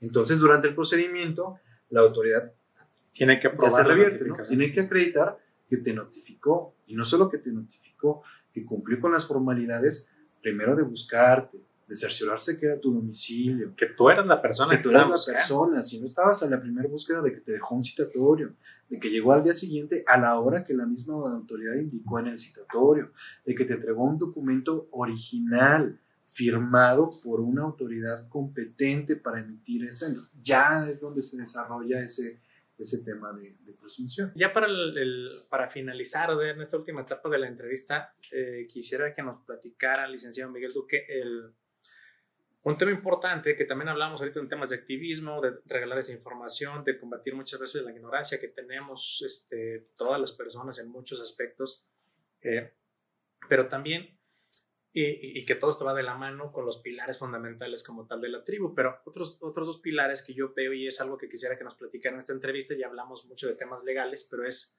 creo que dos cosas importantes y son estos pilares. Uno, el tema de emprendimiento y dos en el tema de transformación digital. Y en el tema de transformación digital, quisiera ver más que a lo mejor un cambio evolutivo este, en temas de robótica, en la abogacía y demás. Este cambio, que, que, decir, cómo está llevando su labor de emprendimiento desde el 1 de diciembre de 2008, o sea, 2018, dos años para acá, que los retos que ha tenido en llevar como tal este despacho, su despacho este, en estos dos años, a qué se ha enfrentado, uno, y dos, Creo que también el tema, ahorita lo veíamos hasta a nivel marketing, diseño, identidad corporativa, ahorita en el tema también de redes sociales en los abogados, ¿no? O sea, creo que yo también ahorita, además de ser un buen abogado, además de tener su despacho y los retos que es el, el emprendimiento de, de, un abogado, también ahora se está mezclando mucho ese tema digital de abogados en redes sociales. Ya vemos abogados en, o sea, muchos abogados también que están haciendo buena labor eh, comunicándose a nivel marketing este, en redes sociales en Facebook, en Instagram, en TikTok, este, en sus páginas web y demás. Entonces, que nos platique ahorita un poquito más acerca ya de usted, eh, licenciado Duque, en esos dos aspectos de emprendimiento y redes sociales, transformación digital. Bueno, el, obviamente te enfrentas a un, de entrada a un, tema incluso hasta generacional, ¿no? porque eh, no, es lo mismo hablar a lo mejor, o no es lo mismo que un emprendedor eh, más joven o de los famosos nativos digitales la generación tal, tal, tal, tal, tal, están más desenvueltos con este tema de las redes sociales a, personas como nosotros que a lo mejor estamos un poquito o pertenecemos todavía un poquito a la, anterior generación. No voy a meter en vericuetos de, de, quiénes son la generación X, quiénes son los millennials, porque ya ese, debate no me toca a mí. Pero el, sí considero que todo profesionista, todo emprendedor, y incluso al menos como abogado, tienes que adecuarte, tienes que adaptarte. Todo es adaptación, es evolución, son cambios. Eh, un, emprendedor que le teme a los cambios, pues obviamente no va a llegar muy lejos. Entonces, digo, nos ha tocado desenvolvernos en esta era digital ahora. Antes, bueno, al menos en el tema de la abogacía, yo creo que, que si en los 90 yo ya hubiera postulado fiscal, yo ya ya estaría retirado. no, lo considero no más fácil, porque no era fácil, pero sí tenían más áreas de oportunidad, sobre todo por el boca a boca y al final del día el prestigio. El nombre de un abogado es, el, es como tu marca, es tu sello, es tu logo, es tu identidad la que tienes que, que desarrollar, desarrollar. Al final del día lo que te da ese trabajo pues, es precisamente la, el prestigio y los resultados que has venido dando. En mi caso muy particular, bueno, a lo mejor bien o mal, pero me tocó independizarme, yo creo que todavía joven, e iniciar el, proyecto de, de, una firma, de un estudio jurídico. Entonces me tocó mucho ver el tema o la cuestión de, enfrentarme al mismo tiempo tanto a la administración de un, de un despacho a la tarea de de las ventas, de la publicidad. Entonces, brincas de ser un simple empleado, un abogado de, perteneciente a otra firma, allá las obligaciones de administrar y al mismo, a, la, vez de administrar, de vender, de publicidad, de barrer, de limpiar, de sacar copias de todo.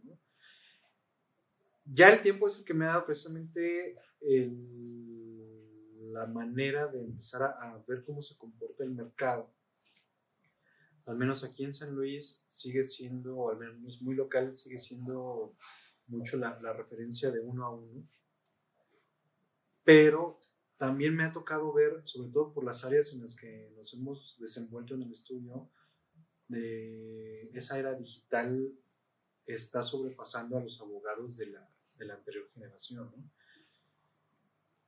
me ha tocado ver mucho, por ejemplo, en el tema de marcas, a los abogados que se dedican mucho a temas de registro de marcas, asesorías, gestiones, trámites, que ya hasta tienen sus páginas web donde te dicen, pon aquí tus datos, pon aquí tu nombre de tu marca y, y nosotros te cotizamos y te respondemos y te lo hacemos en línea, ni siquiera nos tenemos que ver, nos depositas, te hacemos tu registro. que me pagan, te hago el trámite. Y te vamos dando evidencia de todo lo que se realiza. Obviamente también ese tema del marketing digital, al menos en la abogacía, pues también se ha venido un poco, se ha venido viendo un poco ralentizado pero precisamente también por las mismas instituciones y los mismos tribunales. Entonces, esa diferencia generacional se viene dando apenas hace muy pocos años, donde ya entran los mismos tribunales también a la era digital, a esas facilidades tecnológicas para poder presentar un juicio en línea, al menos en materia fiscal. Lo comentábamos aquella ocasión que el Tribunal Federal de Justicia Administrativa, antes Tribunal Federal de Justicia Fiscal y Administrativa, eh, tiene muchos años que implementó y creó ya en ley el tema del juicio en línea. Se viene implementando poco a poco. La Corte va, es la que sigue también en esa batuta ya después a los tribunales locales.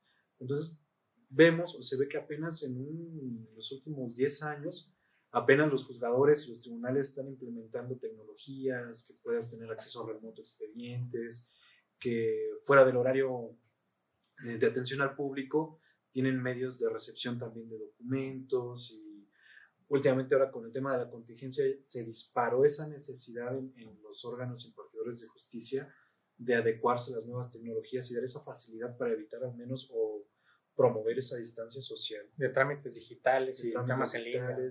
Audiencias en línea. Me ha tocado ver que en Nuevo León, en asuntos incluso familiares, ya las puedes hacer las audiencias vía remota, de forma virtual. Entonces, sí es un rollo porque al final del día, uno como emprendedor, pues estás dedicado a tu negocio, a la actividad que realizas y aparte también tienes que cuidar mucho el tema de la publicidad, del marketing, es un, es un, rollo. Que es algo complicado y, yo creo que para allá creo que, creo que sí, el, tema de la pandemia lo platicamos hace un año, eh, aceleró muchísimo todo el tema de la digitalización de muchas profesiones, en este caso de, de juzgados, este, trámites eh, de impuestos administrativos y demás. Pero creo que también eh, la otra parte es en el, en el tema de los, de los, profesionistas, y díganse en este caso abogados como pueden ser ingenieros, arquitectos, restaurantes, comercios y demás. Creo que el, el, tema de la incursión en redes sociales, que ya lleva unos años para acá, no está nuevo, como o sea, no estamos hablando de una etapa pandemia, vamos a decir, también los ha acelerado. Y eso no creo que de igual medida. O sea, yo hoy, hablando en el caso particular de abogados, veo muy, como muy claro eh, en, el, caso de, eh, vamos a decir, abogados que también son dueños de despacho, que ya entraron en labores de emprendimiento, pero que se están adentrando al tema de marketing digital. Veo, veo muy, muy marcado al licenciado Miguel Carbonell en Guadalajara. Él hace muchos temas en línea, de hecho, tiene maestrías en líneas, pero él está muy presente en el tema de redes sociales. O sea, él va y habla de jurisprudencia, se habla de temas de la corte y demás, en, no sé si diario o semanal, etcétera, pero está muy presente en el tema de redes. O sea, como que yo un referente de abogados en, en, redes puede ser el licenciado Miguel Carbonel. Y aquí en San Luis Potosí, el licenciado José Mario de la Garza, él lo ve muy presente, no sobre todo en temas como tales del despacho, sino de, eh, tiene como una, este, ¿cómo le llama? Asociación que se llama Renace, que llevan temas este, pro bono. Entonces, como que también está muy presente él en el tema de redes sociales aquí en San Luis Potosí. Pero, sin embargo, también en, ese mismo sentido, ahora veo, y lo veo en, tu caso, licenciado Miguel, que, que también está trabajando en esto, o sea, también en, esa abogacía, en el marketing digital de, de, la abogacía, ¿no? Entonces, es desde el diseño de identidad, estar presente en redes sociales, compartir, compartir conocimiento, ¿no? O sea, porque también luego, creo que en muchas profesiones, pero también abogados luego son muy celosos con el, con el conocimiento. Entonces, ¿cómo crees que les voy a decir en Facebook cómo arreglar un tema de herencia? ¿no? Y que eso es dar valor. O sea, en ese contenido que se están generando, es decir, alguien lo ve como decir, estoy perdiendo dinero, porque eso, pues mejor que vengan y me pregunten y yo les cobro. Pero creo que eso que pudiera parecer regalado, estamos dando valor, porque es una aportación a la sociedad, es una responsabilidad social, pero aparte también genera como cierto, obviamente, marketing para el abogado, pero también le genera valor al abogado. y genera, transmite este, honestidad, transmite claridad, transmite conocimiento. Entonces creo que es algo que en lo que han estado trabajando ustedes en el despacho. Sí, eh, al menos lo, lo intentamos. Este, yo lo que veo desde mi punto de vista muy, muy personal, e incluso lo he hablado en otras áreas, porque tengo conocidos que se dedican a dar incluso conferencias en temas de médicos, psicológicos, etcétera, etcétera, o, personas que se dedican a como a vender métodos ¿no? de enseñanza, de, de marketing. No me quiero meter a lo mejor tanto en el, en el tema de los coaches. coaches. Pero al menos en mi punto de vista muy personal, muy particular, el tema de ponerte frente a una cámara y compartir conocimiento también te genera, así como lo que hablaba hace rato de una, una responsabilidad ética, también te, el hecho de, de, compartir un conocimiento es porque eres alguien que tiene los suficientes elementos para compartirlo.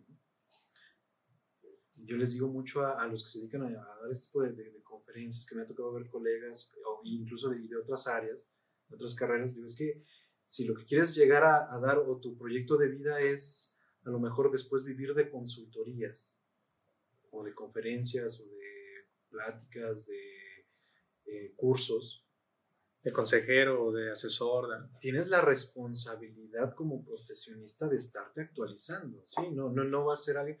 No digo que no, hay muchas personas que a lo mejor profesionistas e incluso no profesionistas que tienen un conocimiento bárbaro, impresionante pero también es por el desarrollo de su actividad que tiene un soporte de años de trabajo.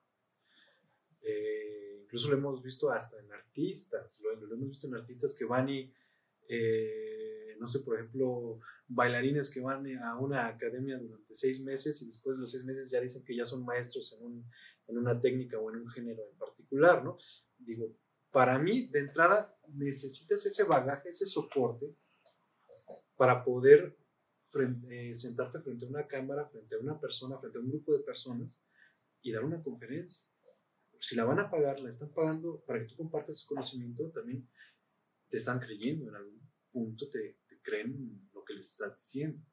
¿no? Y, y, creo que además, fuera de que lo crean o no lo crean, creo que parte de ese, del conferencista, el asesor, el coach, el, como se le llama, tiene que tener ese respaldo, sobre todo también para decir qué, qué, qué es lo que yo estoy dándoles por lo que me están pagando. ¿no? Exactamente. Y de ahí ahorita platicaba, y, y, creo que a lo mejor sí está en lo cierto, en el tema de decir, bueno, muchos abogados ahorita recién egresados, más jóvenes, que son más nativos digitales, por así decirlo, donde creo que sí, es cierto que se les puede facilitar más el tema de las redes sociales, de temas digitales, de edición, de contenido, etcétera, etcétera, pero obviamente con, con, con, con esos, esos son expertos o, muy, o, o, lo, o lo dominan muy bien. Sin embargo, del otro lado, tienen totalmente perdido el tema de los años de experiencia, de estar leyendo, de estar en juzgados, de estar obviamente ya en, el día a día real. Entonces, creo que aquí el tema, y donde quisiera llegar con esto, licenciado Miguel Duque, es que esto que están haciendo en su despacho eh, de eh, Duque Banda y Asociados, de, además de la labor de emprendimiento, juntarlo con este tema de la digitalización como tal, el marketing en redes sociales y demás, es un tema importante porque además complementa, o sea, eso, ese conocimiento lo complementa con una comunicación más sencilla y que hoy realmente lo que está funcionando, pues no es el periódico, no es el radio, y yeah. no es la televisión, son redes sociales, pero también se complementa y creo que además de empezar a, a, tener nuevos retos, de enfrentar esos medios, porque es complicado, sobre todo para un abogado que normalmente está también frente a una cámara, micrófonos, gente que está atrás, estar hablando es, no es sencillo, a veces es, termina siendo hasta estresante, entonces romper esa barrera, pero también dar la cara no solamente con la gente y con las cámaras aquí, es dar la cara con toda esa gente que nos está escuchando, nos está viendo. Entonces creo que hay parte, claro que sí, el, que está detrás de ese despacho, que está detrás del abogado, pero que, que no se esconde, ¿se me explico? Entonces yo creo que esa parte de decir, ya veo, yo ya sé quién es el licenciado Miguel Duque, eso ayuda bastante, a que muchos abogados se conocen de nombre, o los han visto dos, tres veces y se desaparecen, no hacen las cosas que van a decir, aquí estamos, dando la cara a, las cámaras, dando la cara a toda la gente que puedan ser clientes, alguien que podamos ayudar, si es pro bono, si es pagar, si es lo que sea, decir, aquí está, yo soy licenciado Miguel Duque y esto es lo que hacemos, ¿no? Sí, sí, sí, sí, o sea, digo, no es fácil, por ejemplo, con los ejemplos que pones del, ya te digo, en el tema de la abogacía, es complicado, todavía viene esa brecha generacional, los egresados que tienen poco tiempo o, que tenemos poco tiempo, a lo mejor, digo, para mí, en algún momento llegué a escuchar a alguien que un abogado por lo menos tiene o necesita 10 hasta 10 años para, para hacerse de un renombre, de un prestigio. Obviamente ya estamos en otros tiempos, ya es relativamente más sencillo si tienes buena base poder dar resultados en menor tiempo, poder generar una imagen una presencia local y que de ahí se vaya creciendo en mucho menos tiempo. Por ejemplo, Miguel Carbonell que tiene muchos años, que, da cursos, que es jurista, que es investigador, tiene su, propio, su propio instituto de, estudios. estudios. Y por ejemplo, sí, a, manera local, pues que con José María de la Garza, por ejemplo, yo también lo veo muy presente en redes, creando como contenido, no tanto de nosotros hacemos esto y te ayudamos en esto, sino él estando presente, dando temas de opinión eh, actual, precisamente por su desenvolvimiento tanto de su bufet que ya tiene mucho tiempo de... Sí, el tema no, solamente legales, sino de carácter político, de carácter social. Exactamente, hasta ha estado muy metido en, temas de la barra mexicana de abogados en la Ciudad de México a nivel nacional. Su fundación de Renace tiene muchos años que hacen un trabajo bastante loable. En realidad lo vemos, lo sabemos desafortunadamente que hay un montón de personas en materia penal encerradas que llevan un mal proceso, una mala asesoría, que por falta de recursos económicos están ahí. Entonces, la verdad es que sí, sí, sí, la, desde que se me hizo muy loable la, la función que realiza, por ejemplo, esa organización. Entonces, también le permite a él ese resultado, esa experiencia, esa imagen que ya tiene de, de años, que se remontan incluso hasta, pues, hasta su papá, el poder estar, generar esa presencia en, en, la manera local, ¿no? Incluso bueno, Cesar Palau es mucho también de... Jorge Cesar. Eh, tiene presencia en medios de comunicación. Bueno, el licenciado Gustavo Barrera. Que tiene años también, que está en una institución. Este, el licenciado Suárez Altamirano, que también fue toda una, una institución de la que, abogacía. Que todavía, todavía, es, una, institución, licenciado Suárez Altamirano. Entonces, pues sí son abogados que a lo mejor también por la brecha generacional, a lo mejor unos más que otros están aprovechando todavía ese tema en redes sociales, ¿no?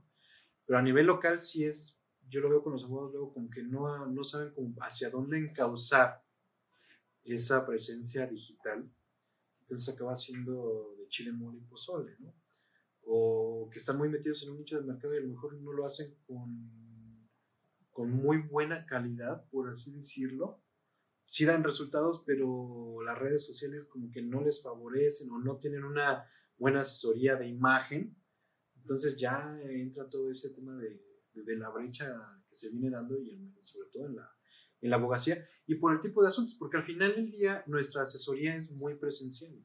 Y te digo, por lo menos el tema de marcas es donde lo he visto un poquito más avanzado este tipo de, de prestación de servicio en redes. Pero por mí yo te puedo decir, yo no podría poner un anuncio de mándame todo en digital y te hago un presupuesto, ¿no? porque al final del día... Es más personalizado. Es, más personalizado. En la entrada a mí me gusta más. Pero aparte el tema del, desarrollo del, del, caso, del asunto, sí necesitas sentarte, leer, estudiarlo y hablar con, con tu cliente, generar esa confianza para poder brindarle la seguridad de que su asunto va a llegar a buen puerto o se le va a dar la asesoría suficiente para poder resolver de la mejor manera la contingencia legal. Y ya la presencia en redes es, aquí estamos, nos dedicamos a esto, pero una, que sea una presencia de calidad y suficiente, que tenga ese soporte como profesionista para poder brindar precisamente ese servicio. Claro, no, totalmente de acuerdo. Pues licenciado Miguel Duque, ah, ya, ya casi para despedir, no sé si nos quisiera platicar ya de lo que usted guste, es un, espacio que queremos dar ahora en las entrevistas muy, muy personal, fuera del script que tengamos, de las preguntas, del, de los temas que vayamos a desarrollar. Y aquí ya sea en un tema legal, sea en un tema personal, sea en un tema social, político, algo que nos quiera platicar, que nos quiera compartir de un sentir suyo hacia el público en general. Bueno, yo... Mm, híjole, ahora sí, ya eso está un poquito más complicado porque nos salimos de llamar. El, pues yo en lo personal nada más, fuera de, o saliéndome un tema de, del tema específico de la abogacía, mm, sí me, me, gustaría nada más como recalcar el tema como profesionista y emprendedor, cualquier área, yo considero que se debe de llevar de manera responsable, de manera responsable en el sentido de todo justamente lo que acabamos de, comentar, ¿no? De, no es aventarse nada más porque sí, sino porque tiene los suficientes elementos para poder brindar un buen servicio o un buen proyecto o una buena imagen, algo que te respalde para hacerlo con responsabilidad. Porque no solo es, obviamente, el, tema económico, el tema de recursos, para eso trabajamos, ¿sí? Pero si únicamente lo haces con el afán de sacar dinero, sin tener esa responsabilidad social, tanto de preparación como de brindar un buen servicio, pues eventualmente las cosas por su propio peso caen.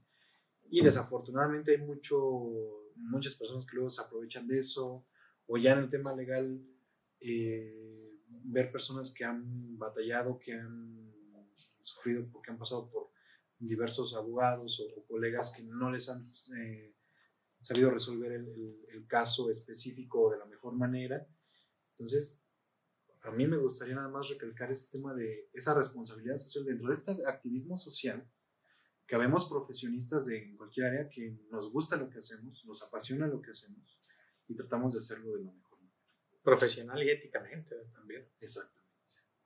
Pues licenciado Miguel Ángel Duque, muchas gracias de nuevo por el tiempo, por el espacio, por este conocimiento. Esperamos también seguir fomentando esta misma responsabilidad social, activismo social, labores de emprendimiento, de transformación digital, etcétera. Y muchas gracias por todo y también de, también de parte de toda la gente de la tribu, en lo que nosotros podamos aportarle, estamos en la mejor disposición.